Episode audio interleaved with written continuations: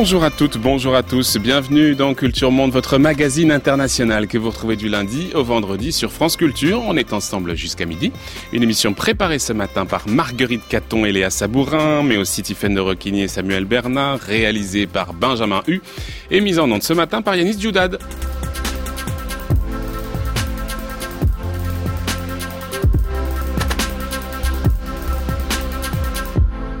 Deuxième temps de notre série consacrée à la réconciliation. On se tourne aujourd'hui vers la Colombie. 52 années de guerre civile, 260 000 morts, plus de 7 millions de victimes, 4 années de négociations et désormais une année de paix. Un an après les accords de paix, où en est la réconciliation en Colombie? C'est notre question ce matin dans Culture Monde.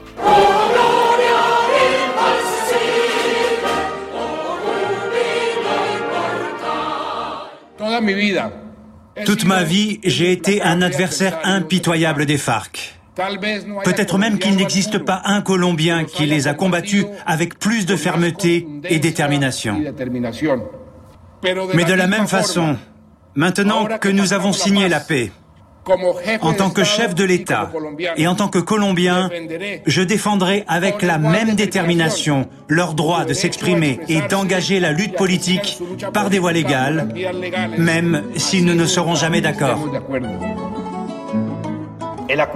L'accord de cessez-le-feu bilatéral et définitif signifie pour tout le monde la fin des affrontements armés en Colombie. Qu'il en soit ainsi. Que ce jour soit le dernier jour de la guerre.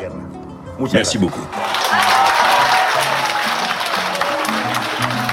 Le 23 juin 2016, le dernier jour de la guerre, selon les termes de Timo León Jiménez, le commandant des FARC qui succède au président colombien Santos à la tribune du dialogue de la paix à la Havane. Mais ce jour tant attendu ne fut que le début d'un nouveau cheminement presque aussi douloureux et difficile, celui de la paix et de la réconciliation. Quelques semaines plus tard, le 2 septembre 2016, les Colombiens rejetaient euh, cet accord de, paix par voie référendaire. Il fut alors amendé, puis finalement entériné par le Parlement le 24 novembre 2016. Il y a donc un tout petit peu plus d'un an, ses partisans évoquaient alors un accord historique. Mais quel bilan peut-on en faire aujourd'hui? Où en est-on du désarmement des groupes armés, la réinsertion des combattants, les réformes agraires promises, le trafic de drogue, la justice rendue aux victimes en un mot?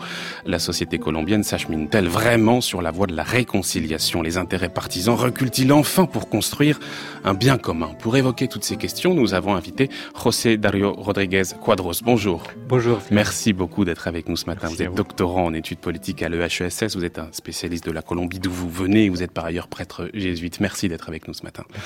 Euh, vous avez passé récemment plusieurs mois en Colombie. Euh, vous en êtes revenu, je crois, en avril dernier. Vous étiez notamment dans la région de Tumaco. On est presque un an après l'accord, un an et demi après le cessez-le-feu, certaines choses sont plutôt encourageantes. Il y a de nombreux guerrieros qui ont rendu les armes, certains se sont même réinsérés dans la société, mais d'autres choses sont beaucoup plus inquiétantes, et notamment la violence qui perdure, euh, notamment dans certaines régions anciennement contrôlées par les FARC et qui sont désormais contrôlées par des groupes paramilitaires.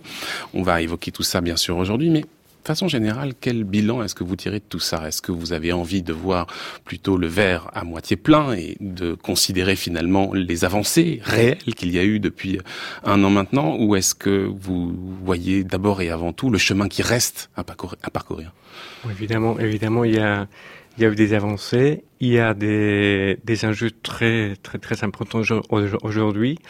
Il y a évidemment, on a le verre, on l'a rempli d'eau, mais on peut le remplir un peu plus. Hmm. Donc je vois pas que le, le verre est à, à moitié vide il n'est pas encore plein, mais, mais, mais, mais, il y a de quoi faire encore. Hmm.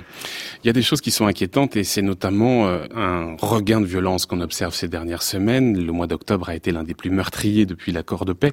Euh, le nombre de meurtres de défenseurs des droits de l'homme, de leaders paysans s'est considérablement accru. Fin octobre, le président Santos a parlé de 47 crimes.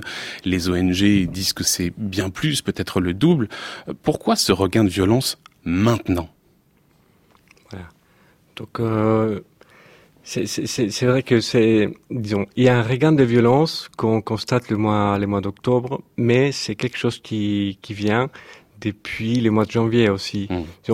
on ne peut pas nier que depuis la signature des accords de paix avec les FARC, il y a eu une diminution visible et, claire des actions de violence en Colombie en raison du conflit armé.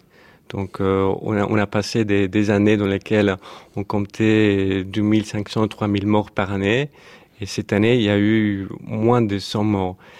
Et néanmoins, je crois que c'est très préoccupant parce que, parce que la plupart des victimes cette année, c'est surtout des personnes, des leaders sociaux, des leaders sociaux, des personnes qui sont engagées dans des, organisations sociales, dans des organisations des victimes, des paysans, qui sont d'une certaine manière ciblées par, euh, ciblés, à mon avis, parce qu'ils sont stigmatisés aussi par d'autres groupes euh, armés comme euh, s'ils étaient des ex-combattants. Hmm. Donc je crois qu'on a ces problèmes en Colombie. Pardon, mais pourquoi sont-ils visés euh, explicitement? La, plupart de ces crimes sont commis euh, par ce qu'on appelle des sicarios, des commanditaires.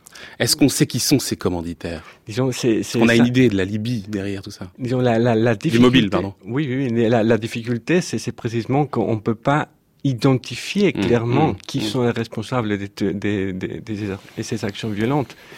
Et on sait, on sait qui sont les victimes, mais on ne sait pas d'où viennent, voilà, les, d'où viennent les balles. Hmm. Exactement. L'un des foyers aussi de violence, c'est la ville de Tumaco, que vous connaissez bien. Vous y étiez il y a quelques mois encore, un port de la façade pacifique, une ville où vivent à peu près 200 euh, 000 habitants qui, depuis des mois, sont pris dans des affrontements, pour le coup, entre narcotrafiquants. Les homicides, là aussi, y ont explosé.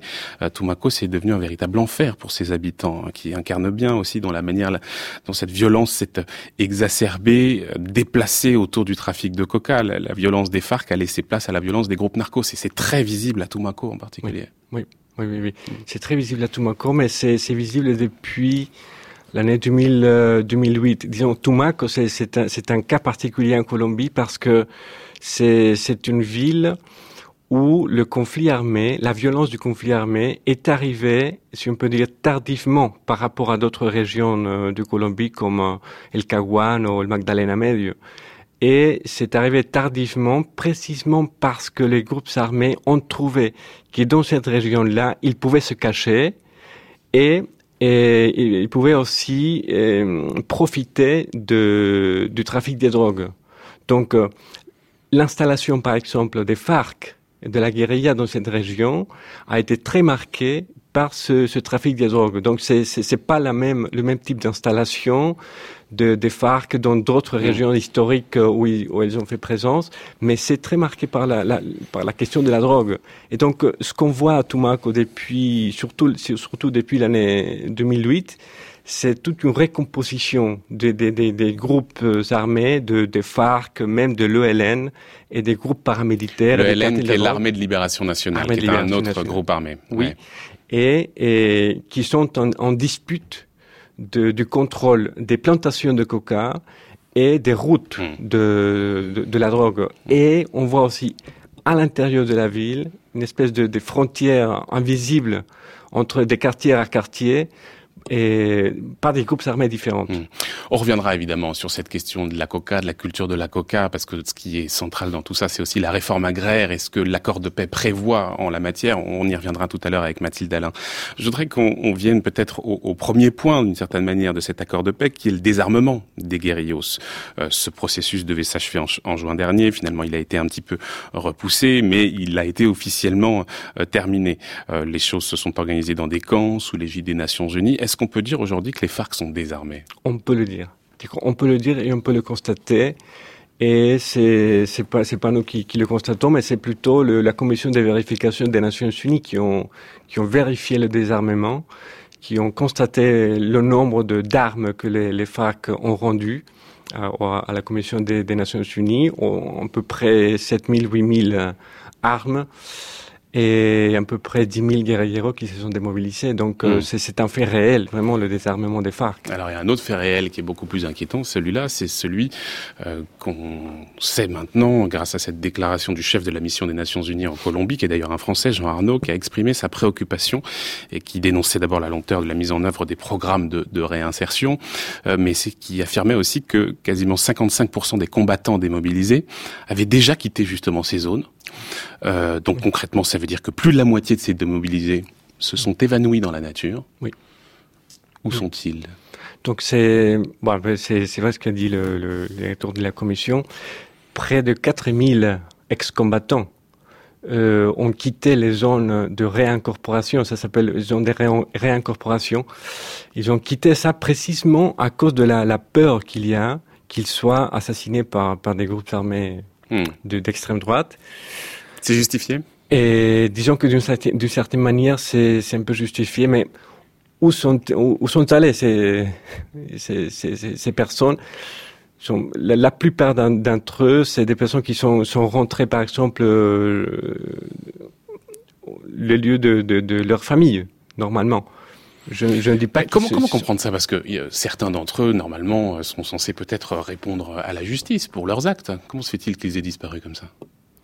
Voilà, ça c'est, je, je crois c'est c'est très difficile, c'est très difficile à expliquer, mais peut-être c'est c'est des combattants ou des, des guerrieros qui n'ont pas qui n'ont pas nécessairement un poids ou une responsabilité sur des crimes importants ou sur des questions des questions très très graves. Disons, à mon avis, c'est plutôt des guerrieros de, de hmm. base. Écoutez, alors lui, c'est pas un guerriero de base, puisque c'est l'un des fondateurs euh, des FARC. Écoutez, Jaime Caracas. Je suis né à la campagne. Et quand j'avais 13 ans et demi, la violencia est arrivée dans ma région. À cause de la persécution de la police, mon père a dû nous emmener dans les montagnes avec lui. Alors j'ai pris la décision à la fin de 1949, au début des années 50, de me convertir en guerriero. Conscient que la situation en Colombie nous amène toujours à penser que pour résoudre tous les problèmes que rencontre le peuple colombien, la seule solution, c'est de lutter. Voilà, Guaracas, c'est une archive de 1983, l'un des fondateurs, ancien dirigeant des FARC, engagé, il le raconte, dans ce combat des FARC depuis son plus jeune âge. La question qui se pose, c'est aussi celle de la réinsertion du coup de ces guerrieros qui finalement n'ont connu quasiment que ça, que cet engagement depuis leur plus jeune âge. L'accord de paix euh, dont on parlait euh, de l'année dernière prévoyait justement un programme de réinsertion de ces guerrieros dans la société.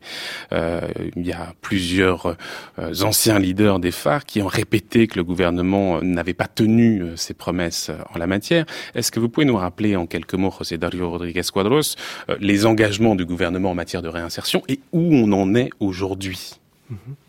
Bon, là, il y, a, un détail qu'il faut, tenir en compte, c'est que il y a un des, le, cœur voilà, de, l'accord de paix et entre les FARC et, et, le gouvernement colombien était de transformer les FARC en un groupe euh, armé et passer à, un, parti politique. Donc c'était la transformation d'un groupe armé en un parti politique. On y reviendra, c'est C'est-à-dire que on croyait euh, l'idée, voilà, que, que, la plupart de ces combattants allaient faire partie de ce nouveau parti politique. Mais on se rend compte que moins du 20% des guerrieros sont intéressés à, faire de la politique. C'est-à-dire, l'origine de ces guerrieros était, une origine rurale. Et donc, la plupart de ces, hommes et ces femmes qui faisaient partie de la guérilla, c'était des paysans. Donc, c'était des personnes qui, leur métier, c'est de, de, de, faire de l'élevage, de faire des plantations. Attendez, on n'avait pas prévu, on n'avait pas prévu de tous les envoyer au Parlement. On avait prévu de mettre en place des formations, de les aider à trouver des métiers, à se réinsérer. Il y a eu. C'était prévu dans l'accord. Et ça, c'était prévu. Ça s'est fait dans les zones de concentration. Et là, et, il y a eu des, des cas concrets précis, comme ce, euh, en, en el Valle del Cauca, en le département del Valle del Cauca, et en le département del Cauca, l'université Javeriana et d'autres universités se sont engagées, par exemple, et dans d'autres zones de concentration, à faire des formations techniques et à aider à ces guerrieros à se former pour trouver un emploi. Mais euh, je ne sais pas jusqu'à quel point cela, cela a avancé, mais il, me paraît qu'il y a eu vraiment une formation, mais c'est quelque chose de très incertain. Hmm. C'est c'est pas parfait c'est ce travail qu'ils ont fait, c'est pas parfait ce travail de, réinsertion, mais à mon avis par rapport par exemple au processus de, démobilisation des paramilitaires, cette fois-ci c'était mieux réussi parce que au moins pour, le, processus de démobilisation des paramilitaires, la plupart d'entre eux, ils ont revenu aux armes. Et c'est ce qu'on appelle aujourd'hui les bandes criminelles. Mais avec, euh, avec les FARC, je crois qu'il euh, y aura et il y a déjà des dissidences, mais c'est pas le même niveau de, de paramilitaires. Donc, euh, c'est encore...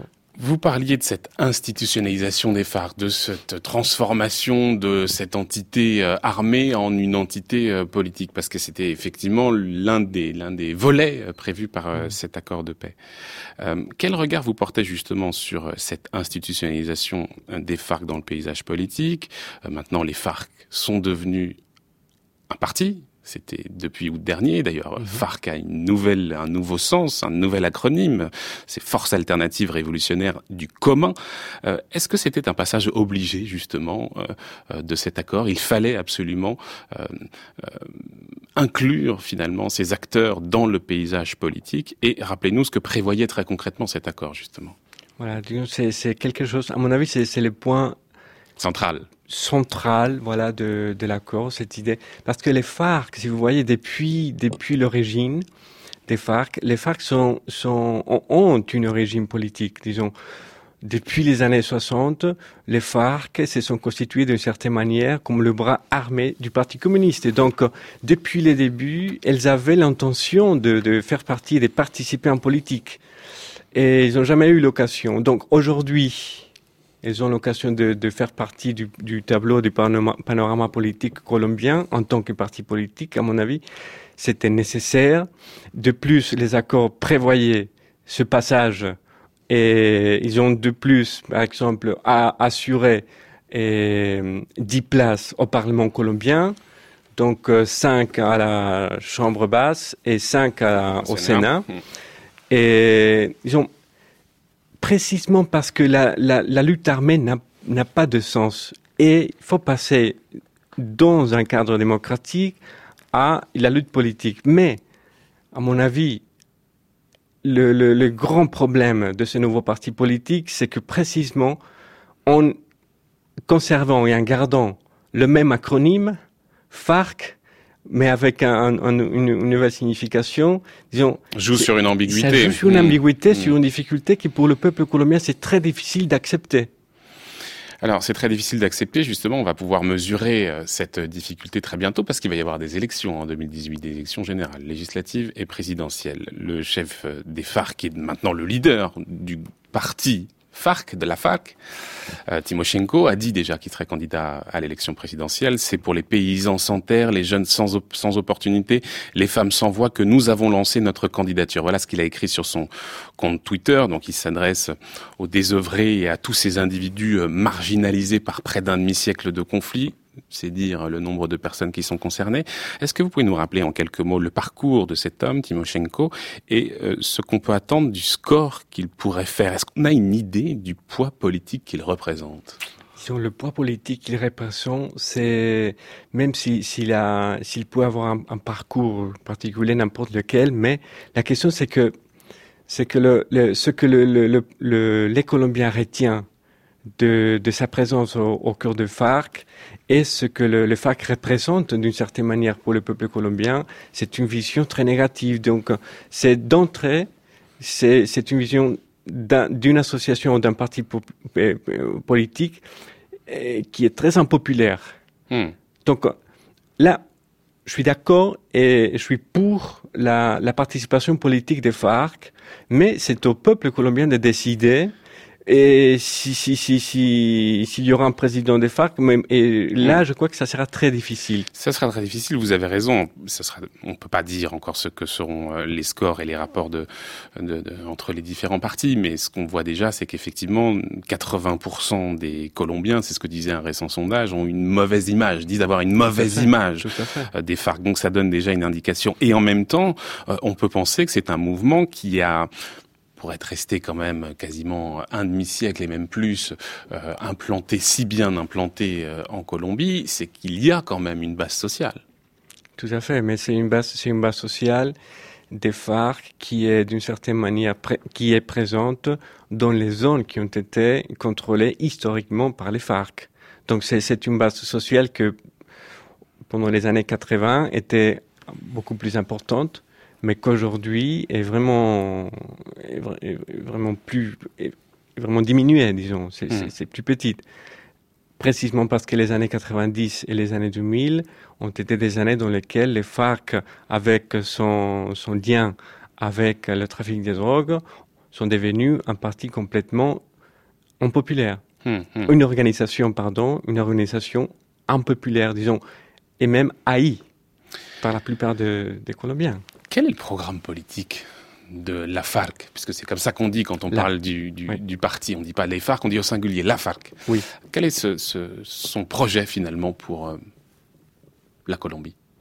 Est-ce que c'est un projet marxiste, par exemple? Évidemment, disons, dans, leur programme, dans ce qu'ils ont présenté le 1er septembre comme, programme politique de ce nouveau parti, disons, ils, gardent un peu ces, idéaux qu'ils ont qu'ils ont eu depuis depuis l'origine de leur lutte armée et qui sont issus voilà d'une pensée marxiste-léniniste assez radicale aussi et très très centrée sur la question agraire sur l'ouverture et l'importance d'ouvrir le, le, panorama politique colombien dans, dans lequel elle commence à faire partie, et, mais plus à travers les armes, mais à travers, au travers la politique.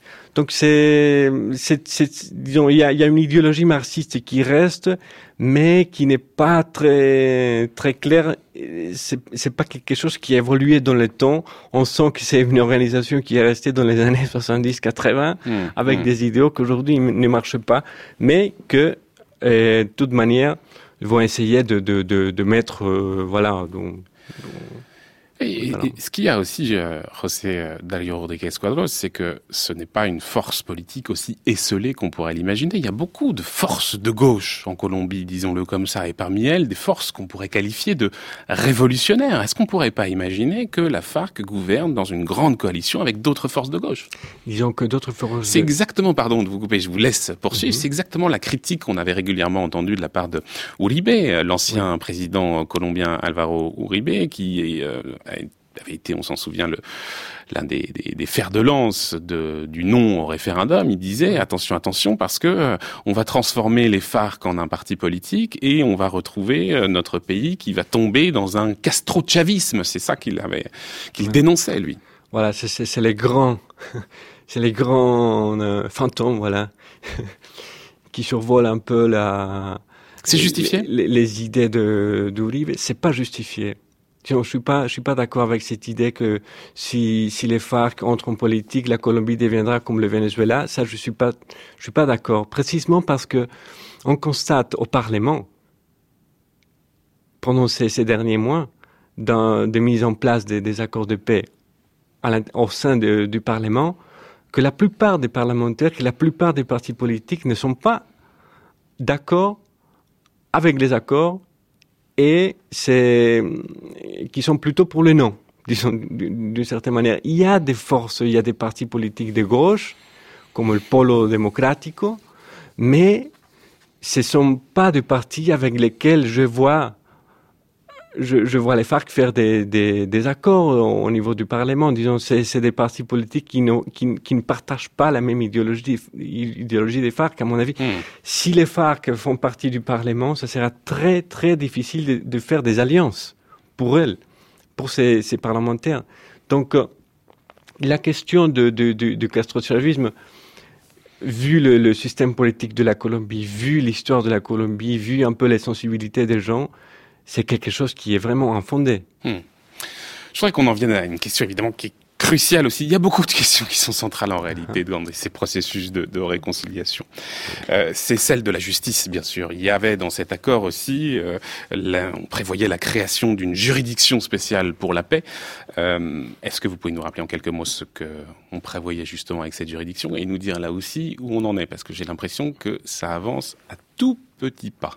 Oui, c'est ce que. C'est beaucoup trop lent. Oui, oui, oui. c'est ce que les accords prévoyaient pour la juridiction spéciale de paix. C'était d'établir, de créer un, un tribunal indépendant et spécial pour euh, faire des investigations, attribuer des responsabilités et, et condamner aussi, attribuer, attribuer des peines aux personnes qui, ont, qui avaient été euh, liées et au prix par des questions du conflit armé en Colombie. Et ça, pas, disons, pas seulement pour, pour les guerrilleros, mais aussi pour les paramilitaires et pour euh, les membres de, de, de, des forces armées. Disons, c'était quelque chose, c'est un tribunal spécial qui voulait établir un peu la vérité et juger les cas liés au conflit armé en Colombie. Ça, c'est pour, le, le pour la théorie. Ça, c'était l'idéal. Et en pratique? Ça, c'était l'idéal. Et en pratique, comme ces, ces juridictions devaient être approuvées, d'abord par le, devaient passer d'abord par le Parlement et après par le Cour constitutionnelle, donc, euh, ce, qui, ce que le Parlement et la Cour constitutionnelle ont approuvé là, il y a deux semaines, c'est une juridiction spéciale pour la paix, mais qui a effacé, par exemple, la possibilité de juger et d'établir des responsabilités pour des gens qui, qui sont liés ou qui ont été liés à des crimes et pour les paramilitaires. Donc, euh, c'est quelque chose qui se centre aujourd'hui plus sur la responsabilité des FARC que sur les autres acteurs armés. Ce que vous voulez dire, c'est qu'il y a désormais des freins politiques qui empêchent d'une certaine manière cette justice pour tous, qui s'appliquerait à tous. En Exactement. Tout. Hmm. Exactement. Pourquoi C'est tout simplement parce qu'on est dans un moment où il va bientôt y avoir des élections et où euh, la coalition gouvernementale est en train de se fragiliser et où ça marche plus. C'est ça. C'est ça. Hmm. Donc il y a, y, a, y a des difficultés, il y a des tensions. Aujourd'hui, bah, aujourd'hui, c'est plus facile pour un pour un parlementaire, pour pour un politicien qui qui est en campagne électorale et bombarder les accords de paix que les défendre. C'est très grave ce que vous nous dites parce que euh, on a l'impression de comprendre qu'en réalité, euh, celui qui tient à bout de bras euh, cet accord de paix, c'est Santos, le président Santos. Or, il va bientôt partir. Est-ce qu'il faut se préparer au fait que, eh bien, avec la prochaine élection présidentielle, cet accord de paix va progressivement s'effriter et que l'accord historique dont on parlait l'année dernière va mourir avec le départ de Santos. Ça, c'est la vision la plus radicale qui est, qui est préconisée par Uribe et par son parti politique, le Centre démocratique, qui dit voilà, s'ils arrivent au, pouvoir, donc les accords de paix seront complètement détruits. Ou ils partent toujours de modifier les accords de modifier les accords. Il faut modifier les accords. Mais quand on voit au, qu'est-ce que signifie, qu'est-ce que, qu'est-ce que l'idée de modifier les accords? C'est, c'est la question de l'impunité dont, dont il parle, l'impunité des, des, des, crimes commis par les FARC et pour les membres des FARC, et, et éviter le castrochavisme. Donc c'est, c'est, c'est, hmm. c'est ça, un peu l'idée. Mais quid du, du, du camp de la paix? Il avait réussi à construire Santos, ce fameux camp de la paix. Il, il en reste plus rien aujourd'hui? Il a réussi. Quand il partira, l'accord de paix va, va, le, camp de la paix, je veux dire, va, va mourir. Il a réussi à construire cela au Parlement et dans, dans le, disons, dans l'ensemble du Parlement dans lequel il y avait ce qu'on appelait l'unité nationale. Voilà, les, les, les partis d'unité nationale qui, qui soutenaient le gouvernement et qui soutiennent le gouvernement de Santos. Mais depuis qu'un parti politique qui était à côté de lui, qui est Cambio Radical, a quitté l'unité nationale, donc euh, ça a commencé à diminuer. Donc euh, hmm. La Colombie, un an après les accords de paix où en est la réconciliation, on voit qu'elle est fragile. On en discute avec José Dario Rodriguez Quadros dans cette semaine consacrée à la réconciliation. On va s'intéresser à la réforme agraire. France Culture, Culture Monde, Florian Delorme. Y ahora con el proceso de paz donde ya hay un acuerdo entre el gobierno y FARC. Avec le processus de paix, le gouvernement et les FARC ont cessé les combats. C'est bien, mais maintenant, les clans paramilitaires veulent établir leurs lois. Ils sont déjà présents dans 80 à 90% de notre région. On ne se sent pas protégé. Et que fait le gouvernement Si on installe la paix, ce n'est pas pour qu'un groupe en remplace un autre. Je ne sais pas ce qui va se passer. Ça me fait peur. J'ai peur qu'ils nous tuent tous. Leur idéologie à eux, c'est juste l'argent.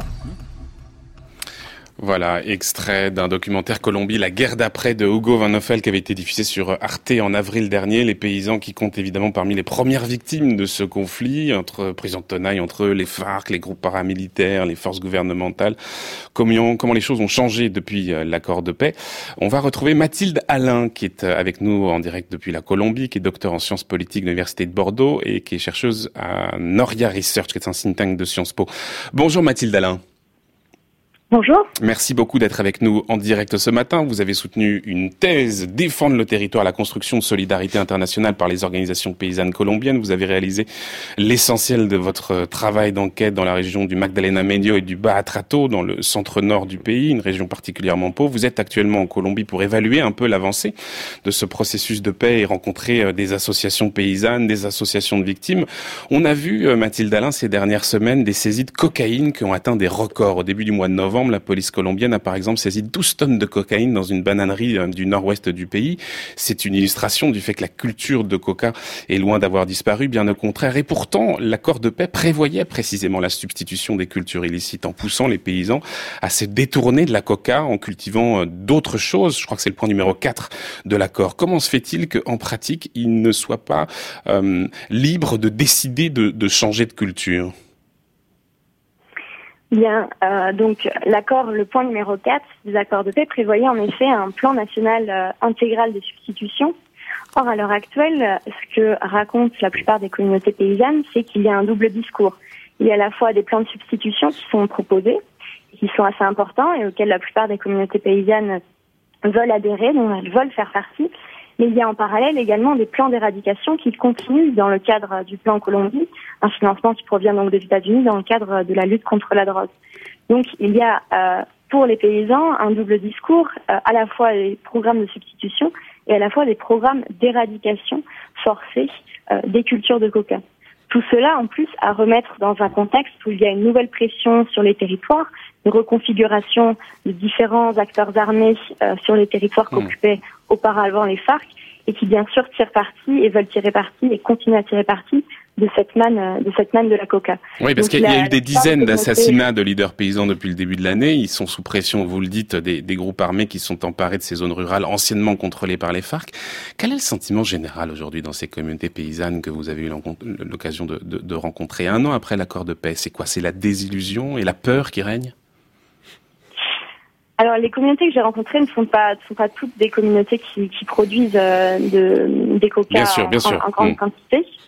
Euh, donc il y a à la fois euh, le point de substitution qui est un point certes important, mais il y a aussi le point euh, de, la, de, la, réforme agraire, le premier point de négociation avec les FARC, puisque la terre est à la fois une question historique, c'est le début, tout le conflit a commencé par, mm. par une question de répartition des terres, et actuellement c'est aussi faire face à l'urgence du vide laissé par les FARC.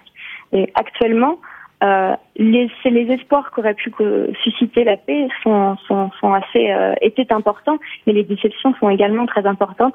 Et la peur, la peur est vraiment là.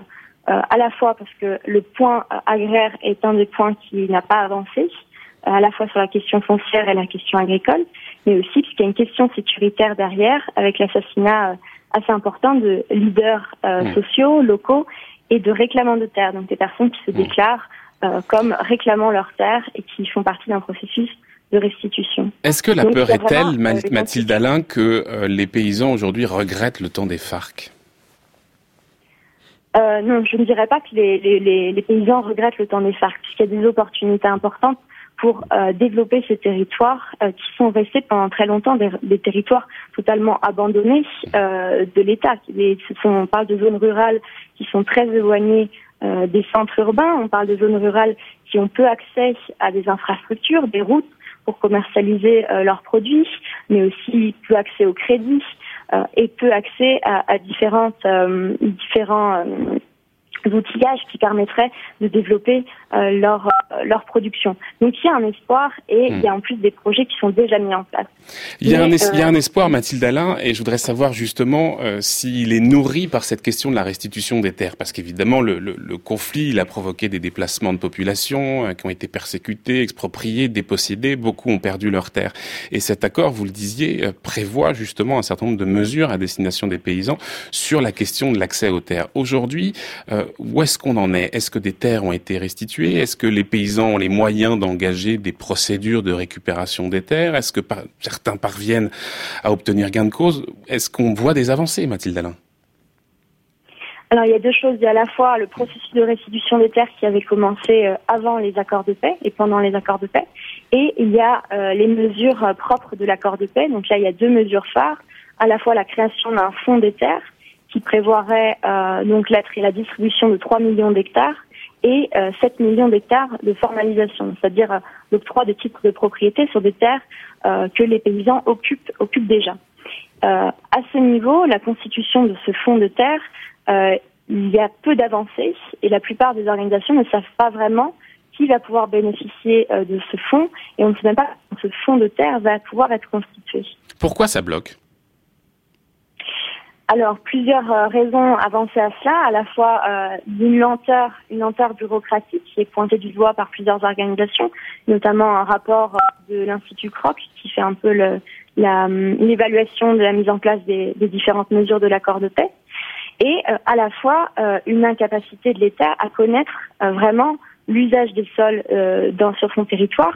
Et il n'y a pas de cadastre des terres aujourd'hui à jour. Donc l'État ne sait pas combien de terres euh, elle possède, qui les occupe et euh, si ces occupations euh, sont dues au conflit armé, se sont faites de manière légale ou illégale, sous pression ou non. Hmm.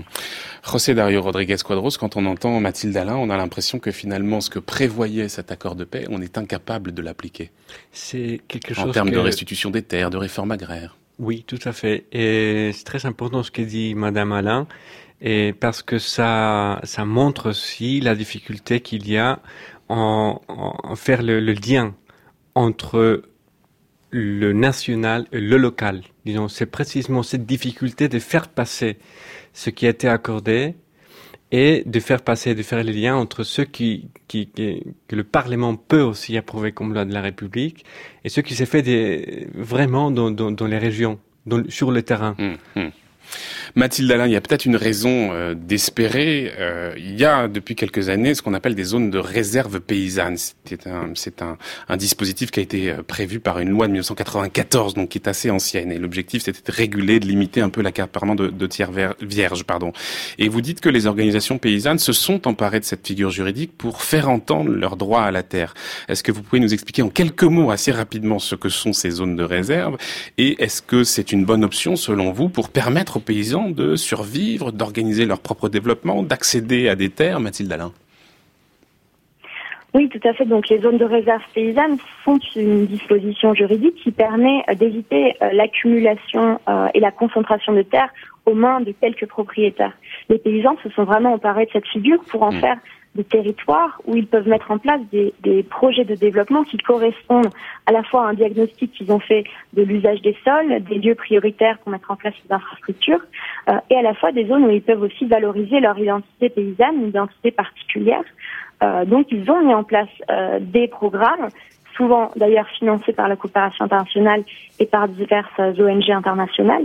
Donc euh, les euh, projets sont déjà mis en place, il y a déjà des plans d'aménagement territoriaux décidés et choisis par les communautés. Donc l'articulation pourrait se faire euh, se mmh. faire assez facilement. Et au-delà des communautés paysannes, il y a aussi les communautés afrodescendantes qui elles aussi ont réfléchi sur les projets à mettre en place sur leur territoire euh, comme les réserves indiennes qui ont mis en place des, des plans de vie, euh, des plans euh, d'investissement qui correspondent à leur vision de développement et qui est compatible avec leur, leur cosmovision locale. Donc là, l'espoir en vous entendant, Mathilde Alain, est encore permis. Merci beaucoup d'avoir été avec nous ce matin en direct depuis la Colombie. Je voudrais qu'on revienne sur le début du processus de discussion. Et donc, il faut revenir à ce discours d'intronisation de Juan Manuel Santos qui a porté cet accord de paix. J'aimerais réitérer ce que j'ai déjà déclaré. La porte du dialogue n'est pas fermée à clé.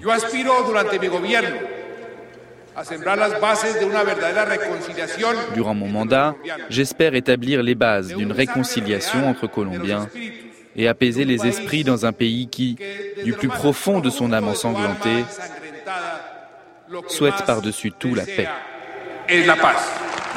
Voilà, Juan Manuel Santos qui s'était montré très dur dans la lutte contre euh, les FARC et qui, fraîchement élu président, ouvre la porte comme ça à la négociation, à la réconciliation. On va retrouver Natalia Orozco, journaliste, réalisatrice euh, et qui vient notamment de finir un documentaire qui sera diffusé ce soir sur Arte Colombie, Le silence des armes. Vous avez tant filmé Natalia Orozco, couvert la Colombie en guerre qu'avec ce documentaire, vous vouliez voir Comment on fait la paix Vous avez donc suivi les protagonistes de ces négociations de paix pendant quatre ans, depuis novembre 2012 jusqu'à l'accord de paix en 2016, le président Santos, les chefs FARC, le haut-commissaire pour la paix du gouvernement colombien. Comment est-ce que vous avez fait, Natalia Orozco, pour obtenir leur accord et pourquoi est-ce qu'ils ont accepté de vous laisser filmer? Mais en fait, c'était difficile au début pour plusieurs raisons. La première, on était en pleine guerre. À deux, trois heures de Bogota, la capitale, ou de Medellín, la deuxième ville, il y avait des bombardements des affrontements très violent, aussi fort qu'au Vietnam dans la pire époque. Et aussi parce que moi-même, en tant que journaliste et femme, je représentais beaucoup de choses que les FARC rejetaient. J'étais une femme un tout petit peu plus jeune qu'eux, me regardait comme une petite bourgeoise et j'avais été correspondante pour une chaîne de télévision, la des plus grandes chaînes de télévision en Colombie, RCN, qui était reconnue par les FARC comme une chaîne de droite. Et tout ça s'est passé dans un environnement d'extrême méconfiance. Donc c'était difficile au début quand je suis arrivée à La Havane. J'ai passé un petit papier au commandant en chef des négociations. Ça a pris un an avant qu'ils disent ah, d'accord, on va tourner, qu'ils me donnent les feux verts, parce que ça devait être une décision de tous les secrétariats. Et puis quand essayé d'approcher le gouvernement, parce que j'ai commencé par les FARC, c'était aussi difficile qu'avec les FARC. Parce que dans cette ambiance d'extrêmement méconfiance, de la guerre absolue, et les gouvernements ont commencé à croire que j'étais en train de faire un film pro-FARC. Donc c'était la construction d'une confiance difficile où nous tous, on avait des préjugés qu'on a dû euh, confronter sans faire des concessions. Moi, j'ai pas fait des concessions. La seule concession que j'ai fait, c'était de dire d'accord, je ne vais pas publier un seul mot jusqu'à que les accords de paix soient signés. D'accord. Donc vous avez gardé en réalité le secret de ce que vous avez pu voir, de ce que vous avez pu entendre jusqu'à l'accord de paix. Alors rentrons peut-être dans le, le, fond donc de votre documentaire. Il s'ouvre sur le discours d'intronisation du président Juan Manuel Santos. Alors à l'époque, il est vu comme un politique assez ferme avec les, les FARC, euh, partisan d'une guerre totale contre les guerrieros, et pourtant il va engager justement cette discussion jusqu'à ce fameux accord. Et vous racontez très bien comment il s'est ouvert au dialogue, et tout commence par une sorte de correspondance avec un homme qui est un économiste qui s'appelle Henri Acosta, euh, qui a été, je crois, retenu chez les FARC et donc il s'est progressivement rapproché d'eux. Et c'est cet homme qui a engagé une correspondance avec le président Santos et qui progressivement l'a ouvert au dialogue. Racontez-nous ça, Natalia Orozco. Il y a eu, dans tous les accords de paix, après, quand je me suis mis à étudier des autres euh, négociations de paix qui se sont passées dans le monde, il y a toujours euh, un homme, une femme, une personne secrète qui va aider les partis à s'y approcher à donner des pas qui normalement, toujours dans cette première étape, se font dans la clandestinité. En fait, dans ces cas-là, c'était Henry Acosta, une histoire un tout petit peu particulière parce que lui, il a été retenu par les FARC auparavant. Et après avoir été retenu, il a connu un des commandants, on pourrait dire un des plus stratégiques commandants des FARC, qui s'appelle Paulo Catatumbo. Eux, ils sont et créé une relation autour de la littérature. En fait, Paolo Catatumbo, c'est un passionné de Victor Hugo, de Rousseau, de Bolivar. Et il se passe que Henry Costa aussi. Donc euh, finalement, il a été libéré à condition qu'il revienne tous les six mois ou tous les années avec des livres et avec des histoires pour parler avec Paolo Catatumbo. Et c'est comme ça que se tisse une amitié de 17 ans. Quand euh, l'expression Alvaro Uribe a essayé lui aussi à faire euh, des, des approchements de paix avec les FARC, Henry Costa s'est apporté volontaire pour être facilitateur. Et il a été, mais ces essais de paix ont échoué. Et quand le président Juan Manuel Santos a ouvert aussi les portes, donc, une fois de plus, c'est Henry Costa, je pense, il n'accepte pas les FARC, ni les gouvernements ne l'acceptent pas non plus, mais je pense, avec le soutien d'abord de Pablo Catatumbo, qu'il s'approche au président et qu'il devient la pièce clé dans cette première étape secrète qui se fait aussi avec, on va dire, la protection de l'ex-président Hugo Chávez de hmm. Venezuela. Il y a un autre homme qui va être clé dans ce premier moment qui va permettre l'enclenchement de ce processus de négociation. C'est le frère de Juan Manuel Santos, Enrique Santos Calderón, qui est un journaliste, et c'est lui qui va être envoyé pour les premiers contacts. Et ça, c'est un signe qui va être très bien accueilli par les FARC. La famille Santos est une des familles les plus puissantes. Ça, ils appartiennent à un genre d'oligarchie colombienne. Et c'est cette oligarchie aussi qui tient le pouvoir hein, dans le pays depuis des années et des années. Et Romano Santos, il se passe qu'il a sept frères, un peu particuliers, parce que si bien il appartient à cette oligarchie, c'est quelqu'un qui a toujours milité dans la gauche. En gauche que vous, les Français, vous connaissez un peu comme la gauche caviar, mais il reste quelqu'un de gauche avec une sensibilité sociale assez présente, un discours social.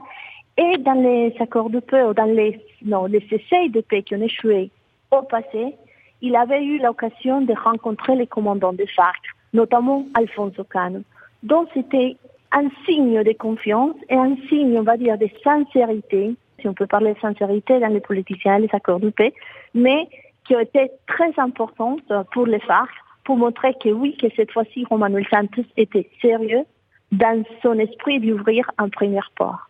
En revanche, il y a un signe qui a été euh, bien moins bien pris, si je puis dire, Natalia Orozco, par euh, les FARC, c'est justement l'élimination d'Alfonso Cano, qui est donc le chef des FARC à ce moment-là. On est quelques mois après le début des négociations. Comment comprendre ce geste absolument incroyable qui aurait pu tout faire capoter? On venait d'entamer les discussions et voilà qu'on élimine le chef des FARC. En fait, ça faisait presque 200 48 mois que Juan Manuel Santos échangeait des messages à travers Henry Acosta avec le commandant en chef des FARC, Alfonso Cano, et avec Pablo Catatumbo. Et il se passe qu'un jour, les Colombiens, on ne savait pas qu'ils étaient dans, dans, ces, dans ces premiers rapprochements, mais on sait qu'il y a une opération militaire d'une ampleur sans précédent dans l'histoire de la guerre en Colombie, que Juan Manuel Santos envoie à la Colombie, au nord de la Colombie. Et comme résultat, c'est la mort d'Alfonso Cano. La théorie des FARC, c'est qu'Alfonso Cano a été pris vivant et six heures après, le président Juan Manuel Santos a donné l'ordre de l'exécuter. La réponse du président Juan Manuel Santos, c'est que non, c'était les résultats de l'opération. Mais quoi qu'il soit la vérité, en fait, c'était un moment de vérité pour les accords de paix, pour le processus de paix. Parce que c'est pour la première fois en Colombie que les gouvernements, les institutions arrivent à tuer le commandant en chef de la guérilla la plus ancienne de la Colombie, mais la plus ancienne du continent. Et quand même, les FARC sont dit, on va continuer à s'approcher au gouvernement, on va continuer dans cet effort pour la paix. Hmm. En fait, c'était un genre de pas symbolique très risqué, mais pour certains des analystes très important et nécessaire. Mais est-ce qu'on peut pas, Natalia Orozco, traduire euh, le fait que les FARC aient finalement continué euh, ces négociations comme le fait qu'ils étaient dans une situation de faiblesse terrible. D'un point de vue militaire, ils étaient en situation de faiblesse. Est-ce que finalement, le fait que la mort de Cano n'ait pas engendré la fin des discussions n'est pas le signe que précisément ils étaient acculés, ils n'avaient plus le choix, ils étaient obligés d'aller vers la paix et vers l'accord? Juan Manuel Santos, en tant que ministre de la Défense de Álvaro Uribe Vélez, de l'ex-président Álvaro Uribe Vélez, il a réussi à donner des coups très forts au commandant stratégique des FARC. Et quand il s'arrive, bien sûr, aux négociations, ils étaient affaiblis. Pas d'effet. En fait, il faut dire, quand on a vu les dépôts des armes qui sont faits auprès des Nations Unies, on a vu qu'il y avait des armements qu'on ne croyait pas qu'ils existaient en Colombie, qui avaient le pouvoir de faire encore du mal pour des années et des dizaines et dizaines. Mais c'est vrai, son tank armé, il s'était affaibli. Il avait déjà perdu beaucoup de et il avait aussi perdu les commandants qui savaient gérer les troupes dans la forêt ou dans la montagne de la Colombie. Donc, euh, oui, je ne crois pas personnellement que ce soit quel altruisme au des FARC ou du président Alvaro et Juan Manuel Santos, mais c'est surtout des décisions et stratégies des deux côtés qui nous tiennent aujourd'hui face à ce défi de construire la paix.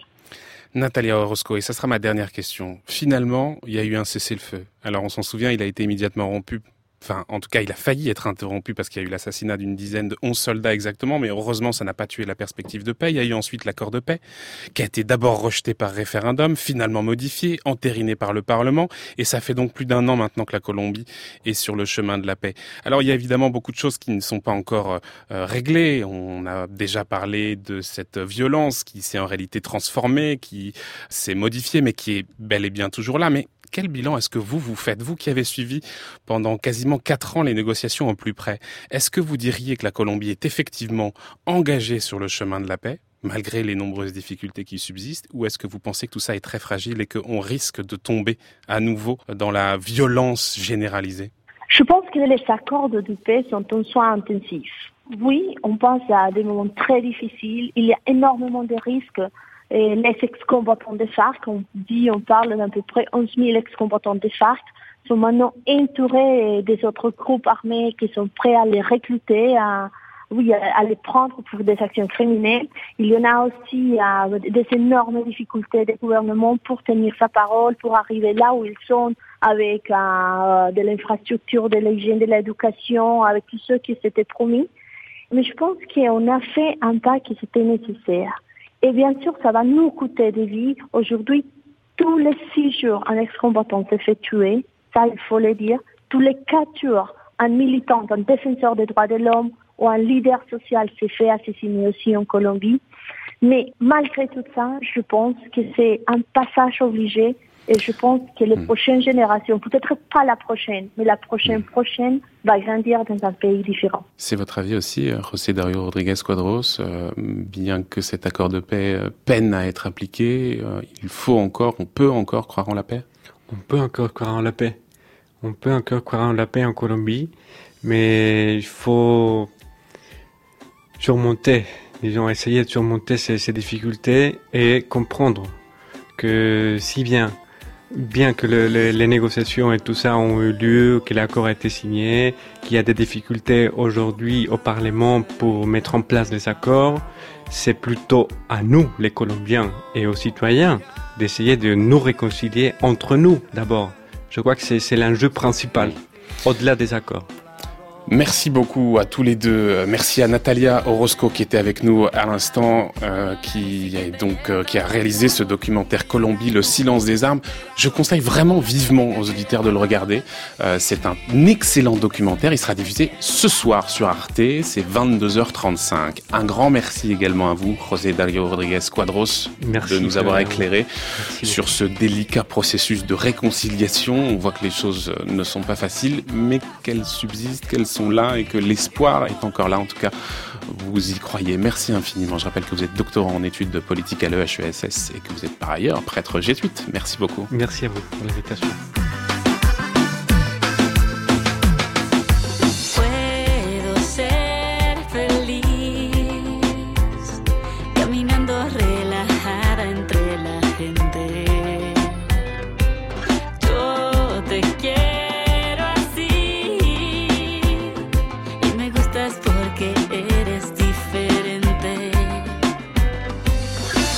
C'est sur cette euh, musique consacrée justement à la paix. On reconnaît peut-être Shakira, mais aussi Carlos Vives, qui est un grand chanteur euh, colombien. On tourne cette page, on reprendra notre série sur la réconciliation demain.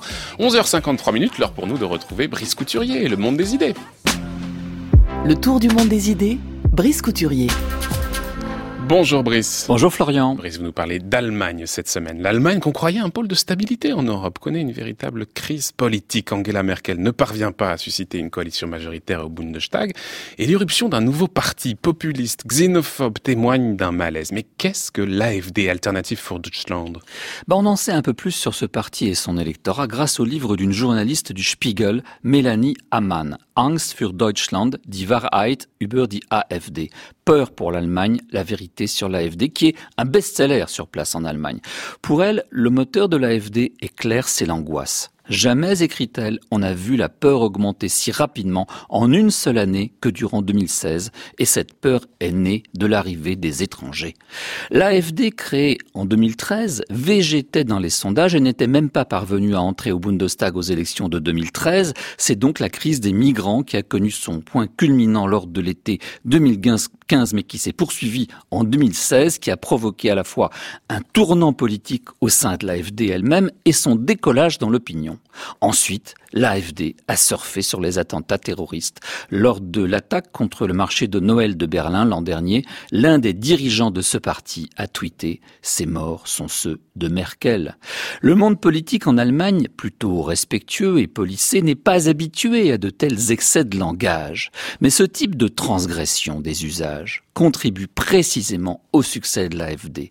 C'est le sens de ce qu'écrit l'économiste Sabine Bepler-Spal sur le site Spiked.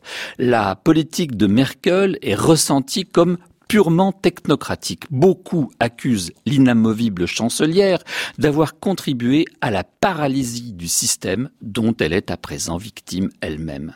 Je parlais de tournant politique car à l'origine, l'AFD n'était pas un parti populiste, mais au contraire un parti de professeurs, comme on disait, et l'immigration n'était pas son sujet.